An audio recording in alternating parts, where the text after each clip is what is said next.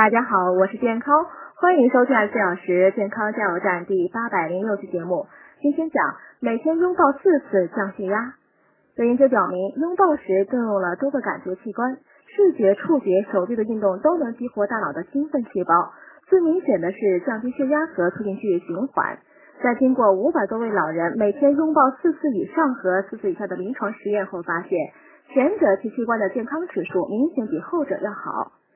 由于各个国家民族的礼仪习惯不同，对拥抱的解释也不一样。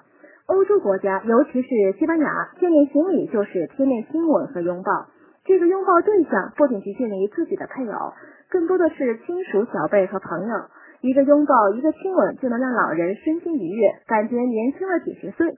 一天有四次这样的拥抱，像吃了四次天然补药，这是补在心理和感情里的特殊药物，效果远超多数化学药物。